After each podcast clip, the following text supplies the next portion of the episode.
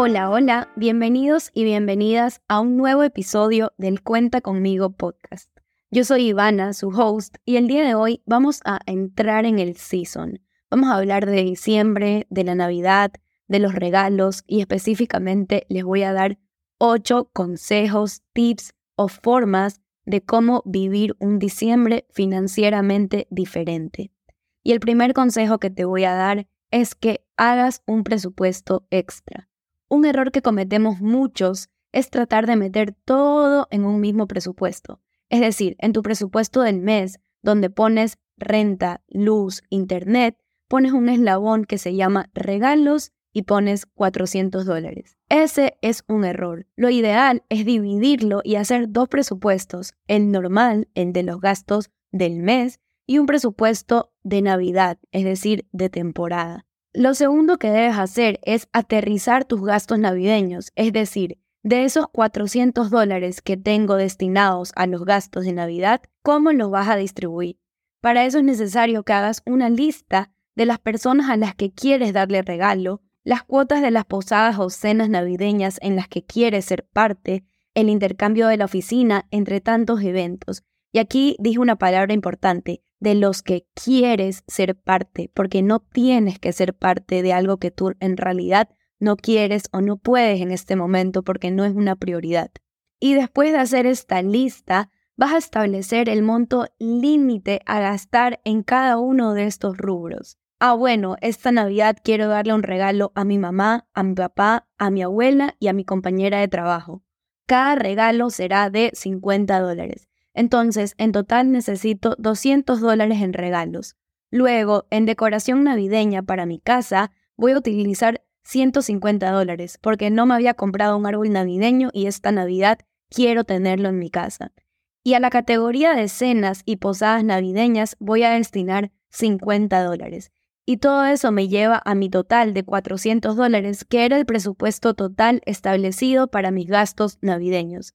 De esa manera evito caer en compras no planificadas y establezco límites para no gastar de más. El segundo consejo que te voy a dar es que utilices tu décimo estratégicamente. Por fin llegó ese momento del año, el momento de recibir tu décimo tercer sueldo, y este año quieres saber cómo organizarte para que no desaparezca por arte de magia como el año pasado. Por eso te quiero presentar la estrategia pino para que comiences a destinar esos ingresos extras en los lugares correctos. Imagínate un pino, un árbol, que tiene la parte de abajo con muchas hojas y es un poco más ancha, la parte central que es un poco más angosta y por último la copa que va en la parte de arriba. Entonces, esta estrategia se llama pino porque consiste en separar tu décimo en tres partes. 60, 30, 10, donde el 60% lo vamos a utilizar para pagar responsabilidades o compromisos de pago importantes, ahorro o inversiones. El 30% lo vamos a utilizar para lo que nosotros queramos, para disfrute, para regalos navideños. Y por último, el 10% para otros gastos. Entonces, supongamos que recibes 450 dólares de décimo tercero. Vamos a utilizar 270 dólares, que corresponden al 60% del décimo tercero, para pagar responsabilidades como reparaciones, mantenimiento del hogar, pago de deudas, liquidación de tarjetas de crédito, creación de un fondo de emergencias. Luego vamos a utilizar los 135 dólares correspondientes al 30% de mi décimo tercero para pagar cosas destinadas al disfrute, como los regalos navideños, cenas, decoración de Navidad para mi casa o lo que tú quieras. Y por último, los 45 dólares restantes que corresponderían al 10% de este ejemplo que estamos utilizando de décimo tercero y lo vamos a utilizar para gastos como separar ese dinero para el nuevo año, ya que comenzando tal vez tengas que pagar cosas como los impuestos prediales, la renovación anual del seguro de tu carro o cualquier imprevisto importante que tengas a principios de año. El consejo número 3 que te voy a dar es que lleves un registro de movimientos de tus dos presupuestos, sobre todo para identificar las formas de pago que estás utilizando y no excederte especialmente en los regalos que estás comprando con tarjetas de crédito. Porque puede que seas de los que prefiere comprar todo en línea y lo más común es que te financies de una tarjeta de crédito para hacer estas compras.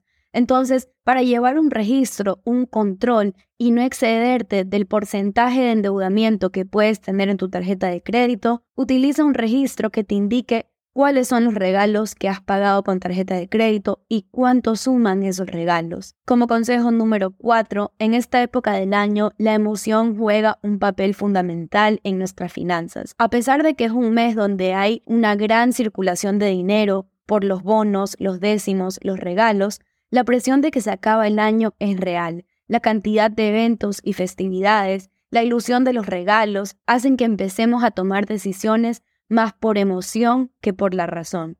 Y muchas veces para sobrellevar estos gastos recurrimos al endeudamiento.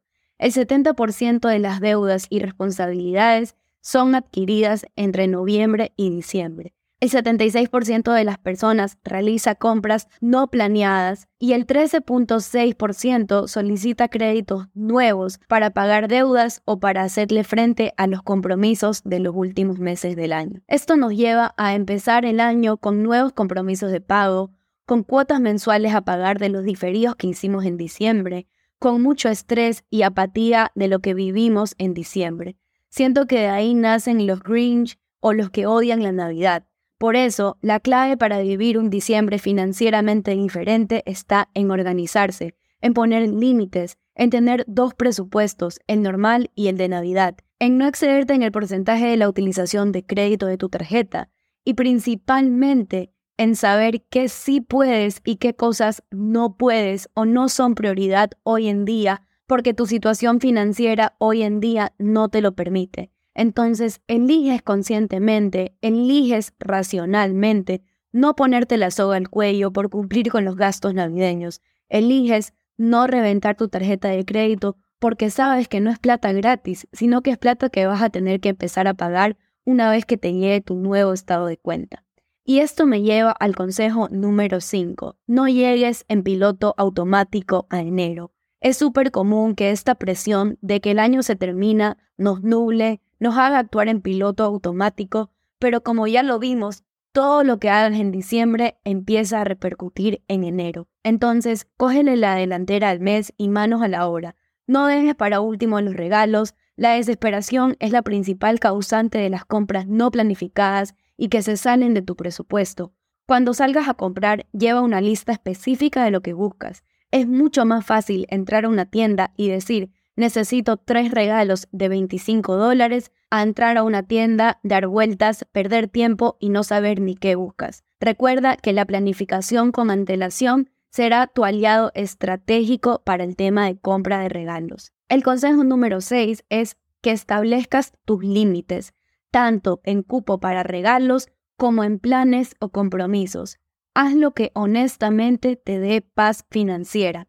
No te dejes llevar por esa presión social por más Grinch que suene, si no te sientes cómodo pagando cinco cuotas para cinco diferentes cenas o ser parte de tres diferentes intercambios en oficina, o en tu grupo de amigos, o en tu familia, deja saber a los demás que no podrás acompañarlos de esa manera en esta ocasión. Recuerda que la Navidad se puede ver diferente para cada uno y la idea nunca es que vivas en una situación retadora, de caos, de estrés, de presión social y si tienes hijos, también es una oportunidad para tocar este tema tan importante, sentarse con ellos a conversar y explicarle cómo funcionan las cosas. Y el último consejo que te voy a dar es que estamos acostumbradísimos a los regalos materiales, la emoción por romper el empaque y abrir el regalo, pero hoy en día un excelente regalo también puede ser algo no tangible, algo que no solo llene tus cajones o tu armario, sino que llene y que nutra tu conocimiento, un regalo que se vea como una inversión transformadora, que mejore tu calidad de vida, tu situación actual y que te lleve al conocimiento para potenciar y alcanzar tus metas. Y estoy hablando nada más y nada menos que un curso de educación financiera, específicamente de mi curso The Adult Talk, un curso en línea donde aprendes de la A a la Z todo lo que necesitas saber sobre las tarjetas de crédito, desde cómo sacar tu primera tarjeta hasta cómo hacer para salir de deudas de tarjetas de crédito. Es un curso que ya lo di en octubre y por la gran acogida que tuvo vamos a hacer una segunda edición el 8 de enero del 2024. Va a tener un precio especial de $35,99, para todas las personas que estén en lista de espera. Si te quieres registrar, en la descripción de este episodio voy a dejar el link para entrar a la lista de espera.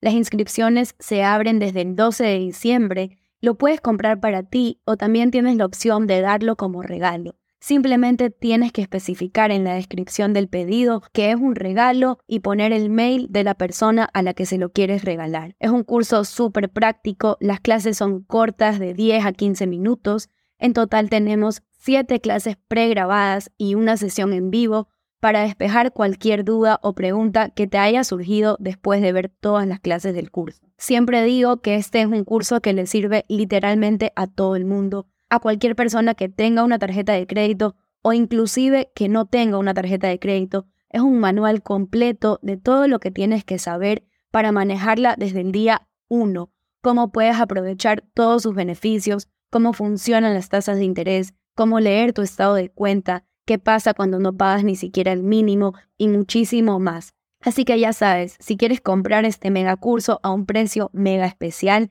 de $35,99, sea para ti o sea para regalarlo por Navidad. En la descripción de este episodio te voy a dejar el link donde puedes ver toda la información más detallada del curso e inscribirte a la lista de espera para la segunda edición de The Adult Talk. Y bueno, esos son los consejos que te quería compartir para que vivas una Navidad financieramente diferente. Espero que te sirvan y que los pongas en práctica este diciembre para cerrar el año con broche de oro. Si llegaste hasta aquí, quiero que me dejes en mi último post un emoji de un arbolito de Navidad, ese que tiene lucecitas, para saber que disfrutaste de este episodio tanto como yo. Eso es todo por hoy, gracias por escucharme, nos vemos, chao.